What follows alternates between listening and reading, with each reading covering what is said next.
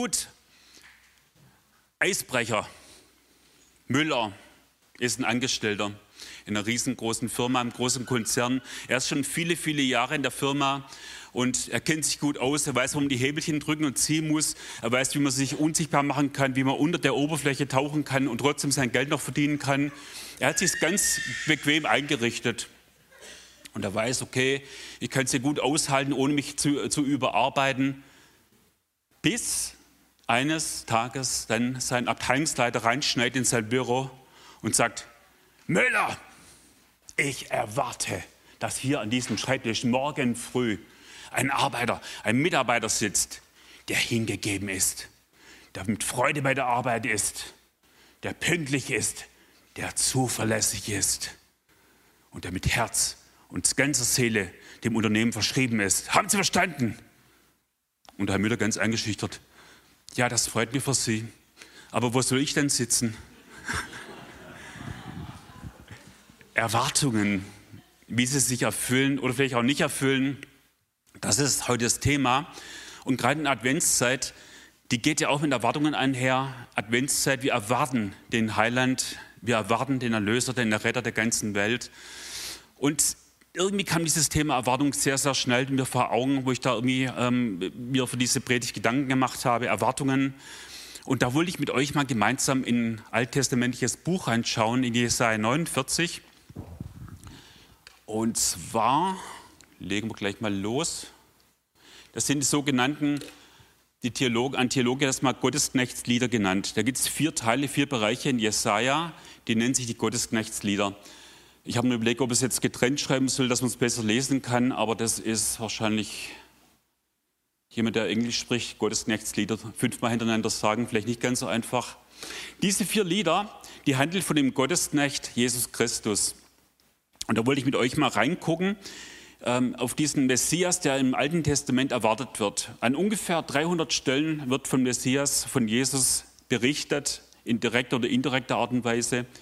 Und es gab zwar viele Gesalbten im Alten Testament, aber nur einen, der Gesalbte, nur einen, der diesen Titel als Jesus Christus verdient. Der Gesalbte. Es gab Könige, Priester und Propheten, aber Jesus ist der Gesalbte des Herrn.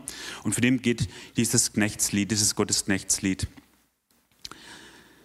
Im Vers 1 heißt es dann, Hört auf mich, ihr Inseln, und gebt Acht, ihr Völker in der Ferne.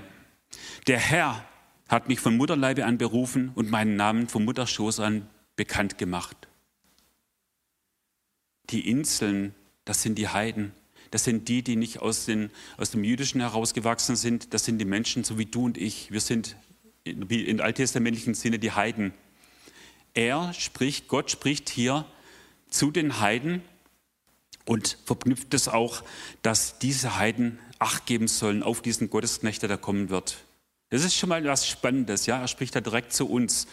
700 Jahre vor Christi Geburt so ungefähr, wo er da schon darauf hinweist. Und wer ist denn vom Mutterschoß an berufen als Gottesnach? Jesus Christus. Vom ersten Moment an, als er in die Welt kam, Jesus Christus. Und dann heißt es weiter, er hat meinen Mund gemacht wie ein scharfes Schwert. Er hat mich im Schatten seiner Hand geborgen und mich zu einem geschärften Pfeil gemacht. Er hat mich in seinem Köcher versteckt. Okay, das ist jetzt vielleicht eher so ein Männerding, ja, mit so Pfeil und Bogen und so Köcher und so Pfeile drin, verstehe ich. Mir gefällt das Bild ganz gut. Wisst ihr, was ich mir vorstelle in diesem Bild ist, da ist ein Werkzeug drin, das ist ganz, ganz präzise geformt, das hat, es trifft sein Ziel ganz genau, es ist sehr, sehr effektiv, sehr, sehr schnell, aber es ist verborgen, es ist versteckt. Wenn du mal guckst, Jesus, er war 30 Jahre lang verborgen. Selbst die eigenen Geschwister, selbst die Nachbarn haben nicht gewusst, wer er ist. Selbst sie haben nicht gewusst, dass er der Messias ist. Jesus, der Gottesknecht, er war verborgen 30 Jahre lang, bevor er dann rauskam und bevor er auch dieses scharfe Schwert, das aus seinem Mund hervorgeht, sein Wort, wo er Menschen zurechtgewiesen hat, wo er Menschen das Reich Gottes nahegebracht hat. Das ist mit aller Deutlichkeit zutage getreten, als er hier auf der Erde gewirkt hat in den letzten dreieinhalb Jahren seines Dienstes. Da kam der Messias raus. Da hat er wirklich gezeigt, wer er ist, woher er kommt. Und er hat mit Autorität gesprochen. Und da spricht Jesaja schon davor, davon. Und das begeistert mich total. Die Juden haben natürlich diese, Schrift, äh, diese Schriftstellen auch gekannt und haben gewusst, da kommt einer, der wie so ein Pfeil ist, der verborgen ist und dann offenbar werden wird, der mit einem, wie mit einem scharfen Schwert in der Autorität sprechen wird.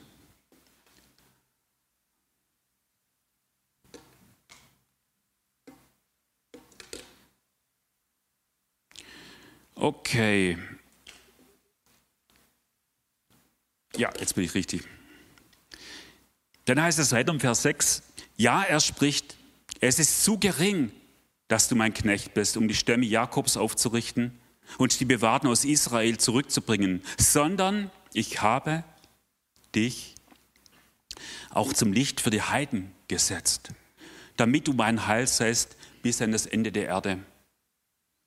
Da kommt also wirklich raus, auch dass er nicht nur die Stämme Israels, Nord- und Südreich, nicht nur sie zu sich ziehen wird, sondern eben auch die Inseln, die Heiden, von denen er im ersten Vers bereits gesprochen hat. Ich finde es so klasse, dass Jesaja schon so weit vor Jesu Geburt schon davon berichtet, dass er Israel wieder stärken wird, zusammenführen wird, dass er auch das Heil bringen wird zu den Heiden. Und das sind einfach ein paar prophetische Worte, die müssen wir uns mal jetzt wirklich verinnerlichen. Hier spricht Jesaja ganz klare Worte, dass ein Retter kommen wird, dass jemand, der das Heil bringen wird, zu uns kommen wird. Und wir haben den heute, wir wissen heute, es ist Jesus Christus. Jesus Christus, der für uns persönlich am Kreuz sein Leben hingegeben hat. Das große Geschenk wird uns wahrscheinlich erst in der Ewigkeit bewusst werden, so in der, in der ganzen Tiefe, was, da, was das alles beinhalten wird. Die Juden kennen natürlich auch die ganzen Verheißungen, die kennen das ganze Alte Testament, die kennen die Propheten. Teilweise mussten sie die auswendig lernen. Und sie kennen zum Beispiel auch die Prophezeiungen aus Jesaja 53, wo dann eben auch gesprochen wird davon, dass er, der Nachkomme von Jesaja, also von David, dass er auch die Sünden und die Leiden von uns tragen wird. All das, das sind Schriften, die die Juden gut gekannt haben. Jetzt müsst ihr euch mal vorstellen, die Juden haben diese ganzen Schriftstellen gekannt und haben gewusst, da wird irgendwann jemand kommen, in diese Welt kommen, er wird das Heil bringen zu uns und zu den Heiden. Und was löst sowas aus? Erwartungen. Da baut sich eine große Erwartung auf. Die Juden haben gehungert und die Juden, die heute nicht an Jesus glauben, die hungern heute noch danach, diesen Messias, diesen Messias zu begegnen, der das Heil bringen wird in die Welt. Eine große Erwartung. Ihr merkt unser Thema Erwartungen. Gut, jetzt werden wir noch ein klein wenig konkreter und ich, ich bleibe gerade im Buch Jesaja, wo es noch eine konkretere, einen konkreteren Hinweis gibt auf die Geburt von Jesus Christus selber. In Jesaja 9,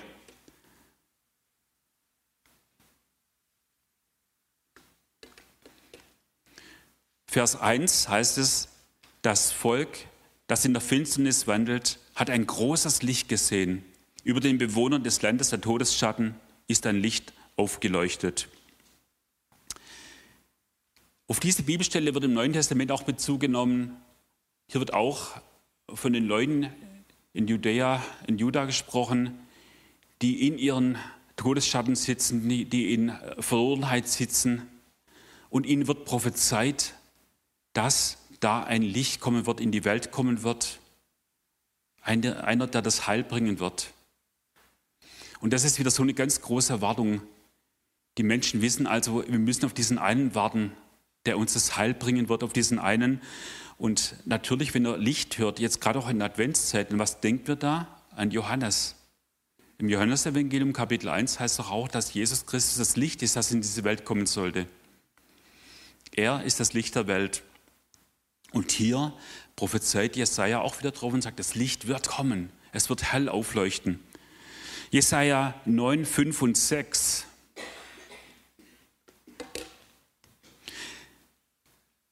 kennt ihr alle. Ich finde die Stelle so schön. Denn ein Kind ist uns geboren, ein Sohn ist uns gegeben. Und die Herrschaft ruht auf seinen Schultern.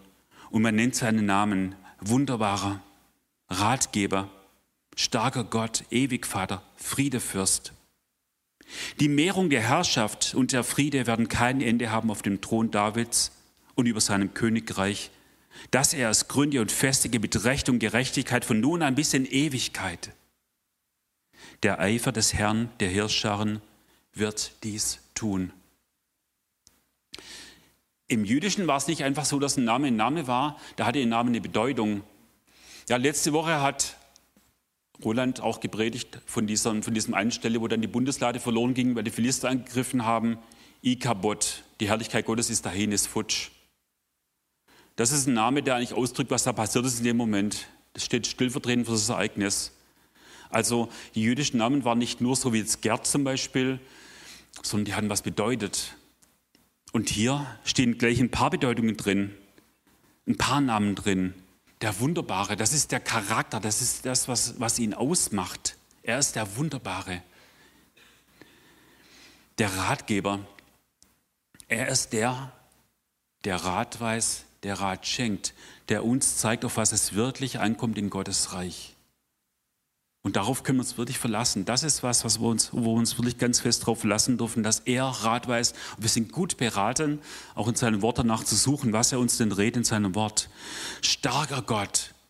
Er ist der, der wirklich auch die Dinge zu tun vermag, die wir unmöglich tun können. Er vermag wirklich alles. Gott ist nichts unmöglich. Er vermag all die Dinge. Und es wird hier bereits schon vorhergesagt oder aufgezeigt. Ewig Vater.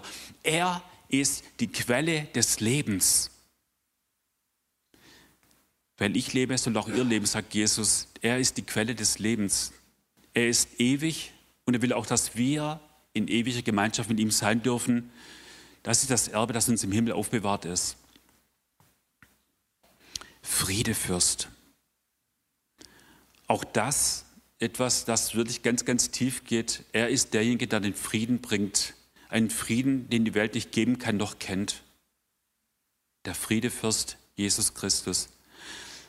Und so haben wir hier schon ein paar wirklich wichtige Prophezeiungen drin in dem Buch Jesaja, dass auch die Juden gekannt haben, gewusst haben, jetzt, Achtung, jetzt kommt irgendwann, wir müssen genau aufpassen, es kommt irgendwann dieser eine, auf den sich alle Prophezeiungen hin erfüllen. Es gab wirklich auch Ausarbeitungen, wie wahrscheinlich es ist, dass diese ganze Prophezeiungen auf Jesus hin sich erfüllen in einem Menschen. Und da haben wir festgestellt, es kann eigentlich nur Jesus sein. Denn so viel hat sich inzwischen schon erfüllt. Ein paar stehen noch aus, die meisten haben sich erfüllt. Und wir können heute wissen, es ist Jesus Christus, auf den die ganzen Prophezeiungen hin zutreffen. So, und da wir jetzt auch in der Adventszeit sind, will ich noch einen Schritt weitergehen zur Geburt des Messias. Jesus wurde ja nach dem Gesetz Mose am achten Tag beschnitten von seinen Eltern.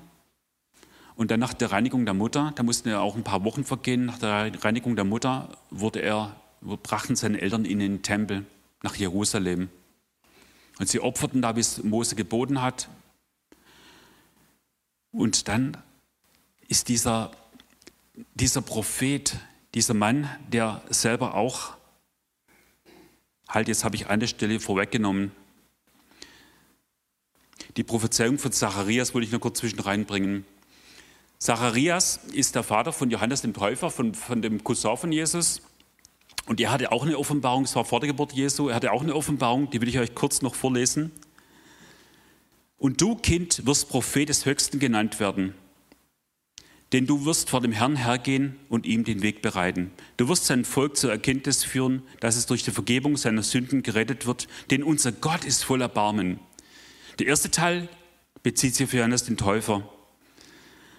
Darum wird auch der helle Morgenglanz aus der Höhe zu uns kommen, um denen Licht zu bringen, die in der Finsternis und im Schatten des Todes leben, um unsere Schritte auf den Weg des Friedens zu lenken. Und da spricht dann Zacharias, der Vater von Johannes der Täufer, spricht dann von Jesus und macht sie darauf aufmerksam, da wird jemand kommen, der wird dich aus diesem Todesschatten herausholen. Auch da prophetisch. Und dann, wie gesagt, im Tempel bei Jesu Geburt kommt dann dieses, dieses Treffen, wo dann ein Mensch, der nennt sich Simeon, der auch prophetisch ist, der da wirklich auch in den Tempel kommt, der hat eigentlich gewartet, der hat die ganze Zeit gewartet, er wusste, das sind die ganzen Offenbarungen, Und er hat gewusst, wenn dieses Kind geboren wird, dann hat er darum gebetet, dann will ich dieses Kind sehen. Ich will dieses Kind kennenlernen, ich will es in meiner Hand halten. Und tatsächlich, er ist auch im Tempel. Und es heißt dann, dieser Mensch war gerecht und gottesfürchtig und wartete, merkt ihr auch wieder Erwartung, er wartete auf den Trost Israels und der Heilige Geist war auf ihm. Auch da wieder diese Erwartungshaltung. Und er hatte vom Heiligen Geist die Zusage empfangen, dass er den Tod nicht sehen werde, bevor er den Gesalbten des Herrn gesehen habe. Und er kam auf Antrieb des Geistes in den Tempel.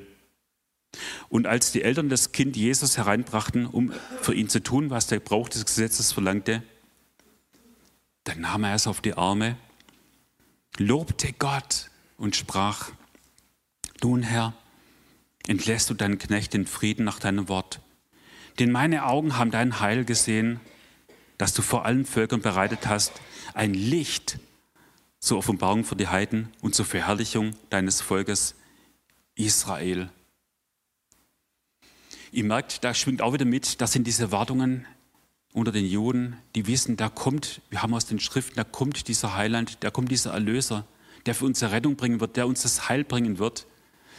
Und er ist im Tempel und er hat gewartet, bis dieser Sohn, bis dieses Kind kommt. Und endlich sieht er es und freut sich so drüber, weil er weiß, jetzt habe ich es in der Hand, jetzt hat sich das vor meinen Augen erfüllt.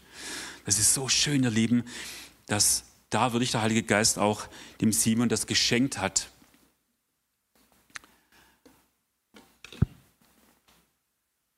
So,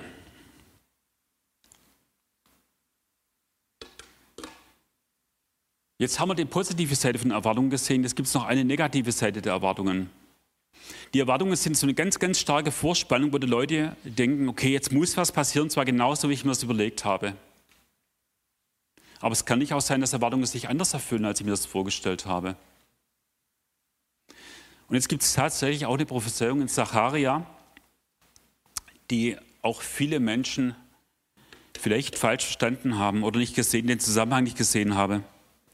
Sacharja 9, Verse 9 und 10.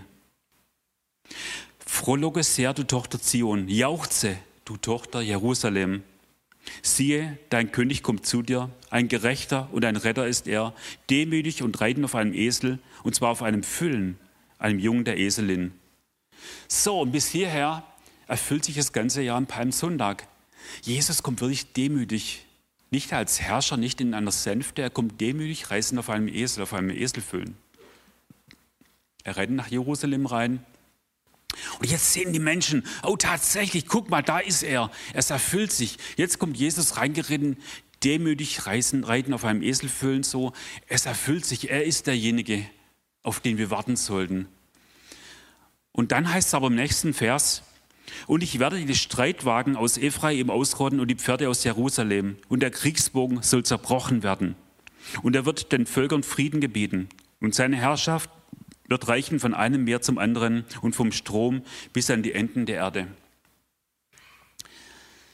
Weil es wirklich Verse 9 und 10 sind, weil die direkt aufeinander kommen, dachte jeder, aha, wenn er jetzt nach Jerusalem reinkommt, dann darf ich erwarten, dass er auch den Kriegsbogen zerbrechen wird. Im Süd, im Nordreich, also in ganz Israel.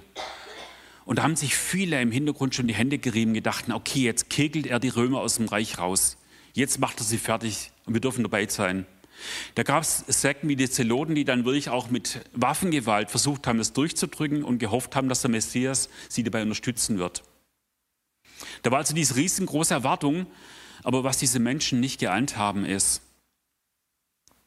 zwischen Vers 9 und zwischen Vers 10 liegen weit über 2000 Jahre. Sie dachten, es kommt direkt aufeinander. Und jetzt überlegt euch mal, die Menschen sehen, okay, es kommt ein Retter in die Welt, der bringt das Heil. Und sie sehen, Jesus reitet auf dem Eselfüllen, wie es die Propheten vorhergesagt haben. Aber der nächste Teil kommt nicht. Der Kriegsbogen wird nicht zerbrochen, die Streitwagen werden nicht ausgerottet. Was passiert? Jesus wird wenige Tage später wie ein Verbrecher mitten in Jerusalem verhaftet, abgeurteilt, ans Kreuz geschlagen und er stirbt einen grausamen Tod stundenlang in der Hitze Jerusalems. wie ein gewöhnlicher Verbrecher, wie ein Räuber. Und alle gucken drauf und sagen sich, hey, die Erwartung ist nicht erfüllt worden.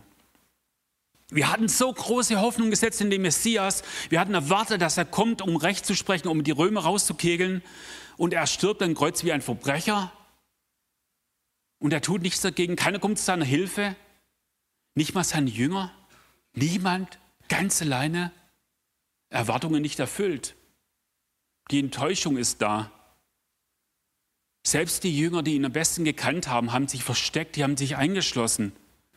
Die haben sich eingeschlossen und versteckt vor dem Welt da draußen, vor den Römern, vor den Juden. Sie haben gar nicht gewagt, von Jesus zu sprechen, von dem Glauben. Bis Pfingsten natürlich. Das mal so aus dem Alten Testament hinein in die Adventszeit. Das mal dazu, dass Erwartungen da sein können, die vielleicht nicht erfüllt werden.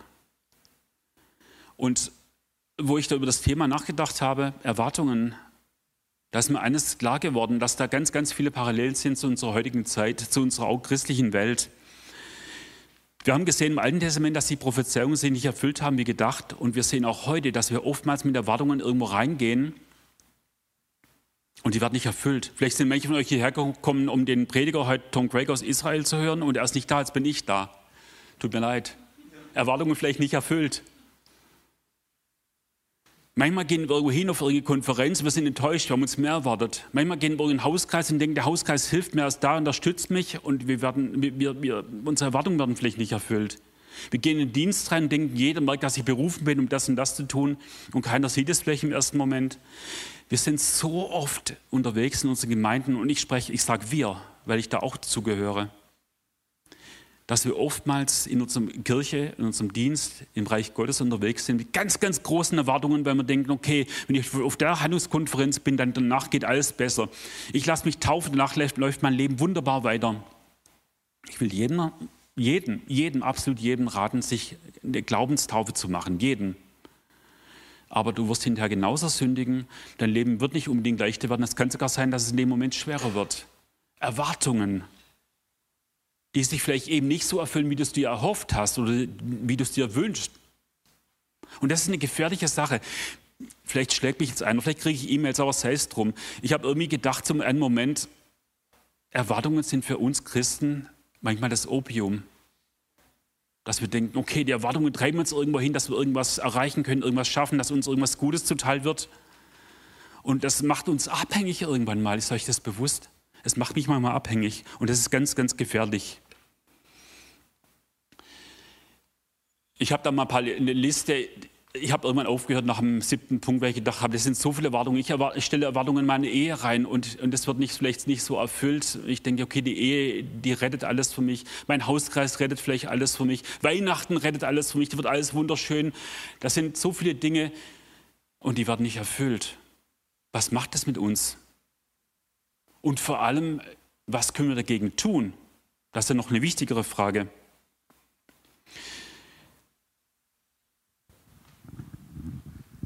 Jesus hat immer irgendwas gebraucht, was direkt vor Augen liegt. Und ich habe meine Armbanduhr mit direkt vor Augen. Das ist, wird Sarah freuen, das ist eine Uhr aus der Schweiz, ja, eine sehr gute. Ja, also da habe ich euch unterstützt in der Schweiz, ja. Und hey, es ist keine Rolex, keine Sorge. Aber, was lacht ihr jetzt? Die Schweizer Uhr, die läuft dermaßen perfekt, das ist jetzt kein Scherz. Ich muss vielleicht einmal im Vierteljahr, muss vielleicht eine Minute vor oder nachstellen. So präzise läuft die.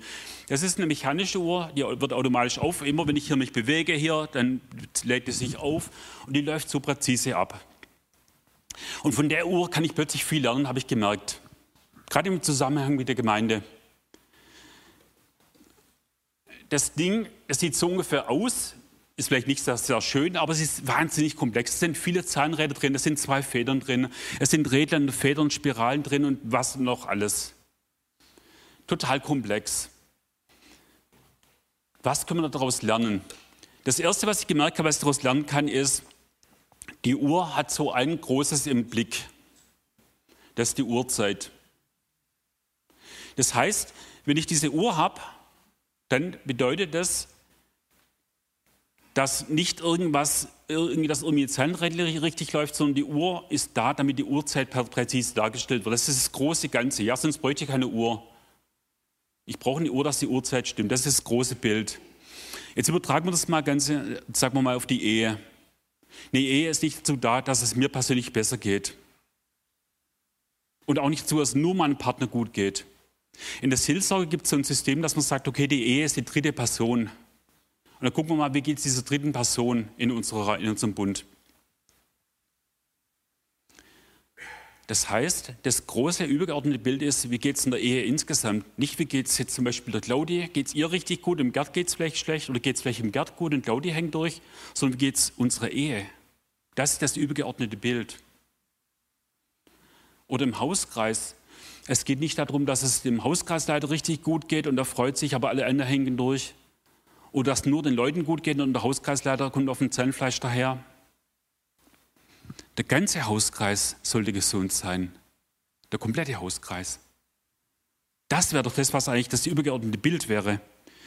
Im Dienst, das kannst du überall mit reinnehmen. Es geht darum, dass das übergeordnete Bild richtig ist. Verlier dich nicht so sehr im Detail, mach es wie die Schweizer Uhr. Die ist dafür da, dass die Uhrzeit stimmt und dass sie ganz genau, ganz präzise angezeigt wird. Das ist halt das Erste, was ich meine Armbanduhr jetzt heute Morgen gelernt habe. Das Zweite, wenn ihr mal dieses Ding nochmal anguckt, da sind dermaßen viele Teile drin. Und jedes Teil wird irgendwo gebraucht, jede Schraube. Wenn du irgendwo eine Schraube rausmachst, dann geht irgendwas nicht mehr, früher oder später. Das heißt, jedes Teil in diesem Uhrwerk hat eine präzise Funktion, eine Funktion, die nur dieses eine Teil erfüllt. Und da muss ich dran denken, an diese eine Frau, die vor zehn, elf Jahren mal etwas sauerlich, säuerlich auf mich war und mir so ein Bibelvers, ja, die, die Christen werfen ja gern mal so einen Bibelvers an den Kopf, so einen Ratschlag.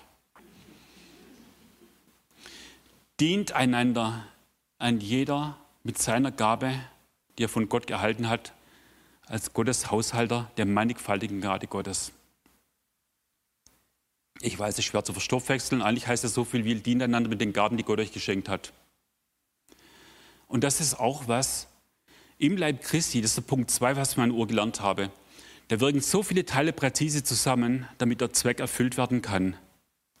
Jetzt mach dir mal bewusst in deinem Hauskreis, in deiner Ehe, in deinem Dienst oder auch im Gottesdienst, wo ist dein Platz? Wo bist du ein Teil, auf das keiner hier verzichten möchte? Wo trägst du einen Teil dazu bei, dass wir hier das Reich Gottes leben können. Wenn du es schaffst, so drauf zu gucken, auf deinen Platz hier in der Gemeinde, dann schaffst du es auch, die Erwartungen ein Stück weit zurückzudrängen, weil du sagst, okay, ich bin ein Teil der Erwartungen. Ich bin ein Teil von dem, was ich in die Gemeinde reinbringe. Ich erwarte nicht nur, dass das alles funktioniert, dass ich ins gemachte Nest reinfallen darf, sondern dass ich auch ein Teil davon bin. Das hilft wahnsinnig, diesen Twist im Kopf hinzukriegen, diesen, diesen Dreher hinzukriegen. Also Teil 2 ist, du bist ein wichtiges Teil im Gesamtablauf und du bist wichtig da, wo du bist, mit deinen Gaben, mit deinen Talenten, mit deinen Fähigkeiten, die Gott dir geschenkt hat. Such vielleicht danach, bete vielleicht darum, frag vielleicht andere, wo deine Stärken sind und guck mal, wo ist dein Platz damit du als Teil vom Ganzen, vom Leib Christi, dann auch diesen Gedanken, hey, ich habe große Erwartungen an alles, da nicht drunter leiden musst. Wie gesagt, das kann echt abhängig machen, das ist echt ein bisschen wie Opium. Dritter Punkt, schenke dich selbst. Und da habe ich auch wieder was in meiner Uhr gelernt. Das ist jetzt kompliziert. Ich habe halt meine Frau als Testimonial gebraucht, ob sie es, ob sie es dann nachvollziehen kann oder verstehen kann, um was es da geht. Jetzt müsst ihr echt euch mal einschnallen und mal hier kurz fokussiert wieder sein. In der Uhr sind, wie gesagt, viele Teile drin, aber es gibt drei wesentliche Teile, die da drin mitspielen. Jetzt stell dich mal kurz vor, es gibt einen Gerd hier vorne auf der Bühne dreimal. Ja? Also Gerd 1, Gerd 2 und Gerd 3. Der erste Gerd ist wie die Feder, ja? voller Kraft aufgezogen. In der Uhr sind sogar zwei Federn drin, also richtig geballtes Uhrwerk, richtig geballte Stärke. Also so wie ich morgens, wie ich drei Espresso getrunken habe, ja, so, dass es versteht, ja, richtig voll aufgedreht. Neben mir sind die Zeiger. Wenn ich diese Uhr einfach diese, diese Feder loslasse, macht es die Uhr läuft normalerweise 60, Tage, äh 60 Stunden lang mit ohne Aufziehen. Aber da wäre in 10, 20, vielleicht 30 Sekunden werden die Zeiger durchgewirbelt und es wäre alles vorbei. Die Uhrzeit wäre abgelaufen, die Uhr würde wieder stehen bleiben.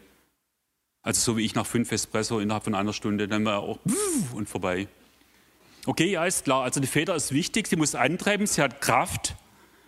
Aber nur die Feder, die wird einfach durchwirbeln und wenn ihr mir den, den, Vergleich gestattet, wir würden durchdrehen, ja. Wenn unsere Erwartungen so stark wären, wir würden vielleicht irgendwann durchdrehen. Also Erwartungen sind gut, die treiben uns an, die motivieren uns auch, das ist richtig und das ist gut. Aber es braucht noch was anderes und da kommt der Gerd 2 zum Ziel oder zum Einsatz.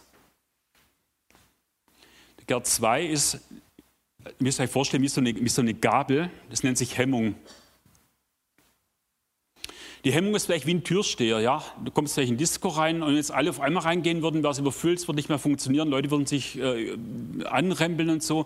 Also muss ein Türsteher immer nur einen nach dem anderen reinlassen. So, stopp, nächste bitte.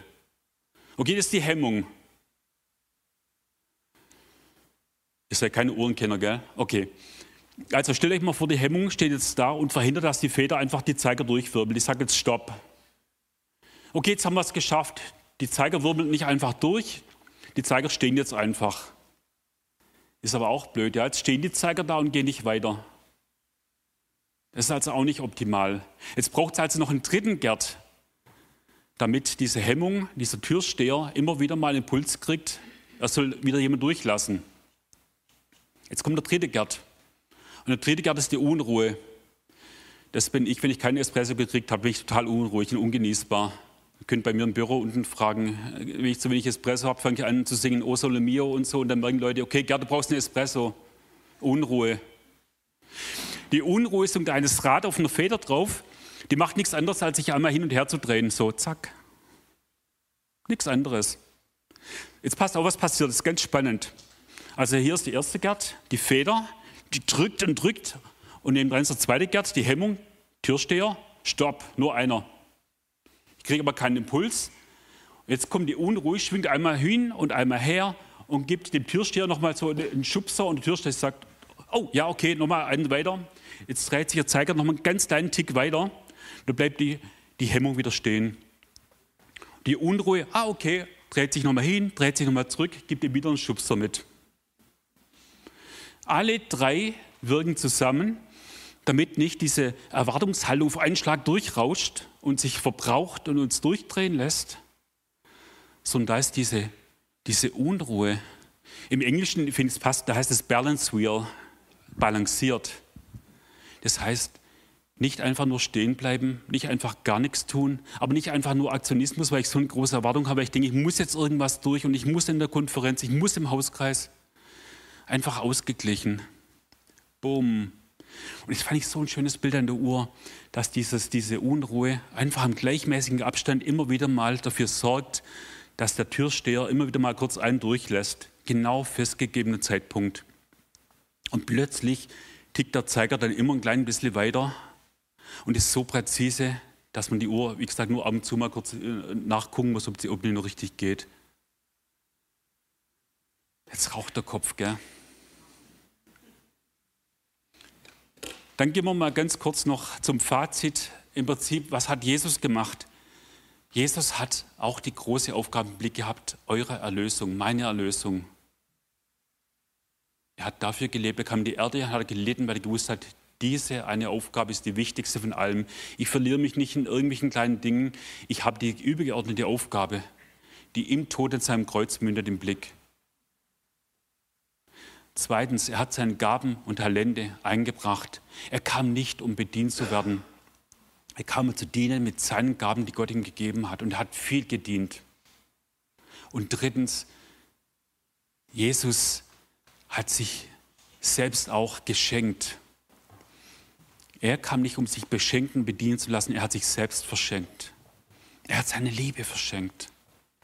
Da habe ich immer gedacht, Mensch, jetzt verstehe ich diese Erwartung aus Jesaja 49, die so einen Druck aufgebaut hat, die in Zacharia dann zu, einer, zu so einer Kuriosität geführt hat, die in uns heute teilweise auch einen großen Druck erzeugt, der zu einer Enttäuschung mündet.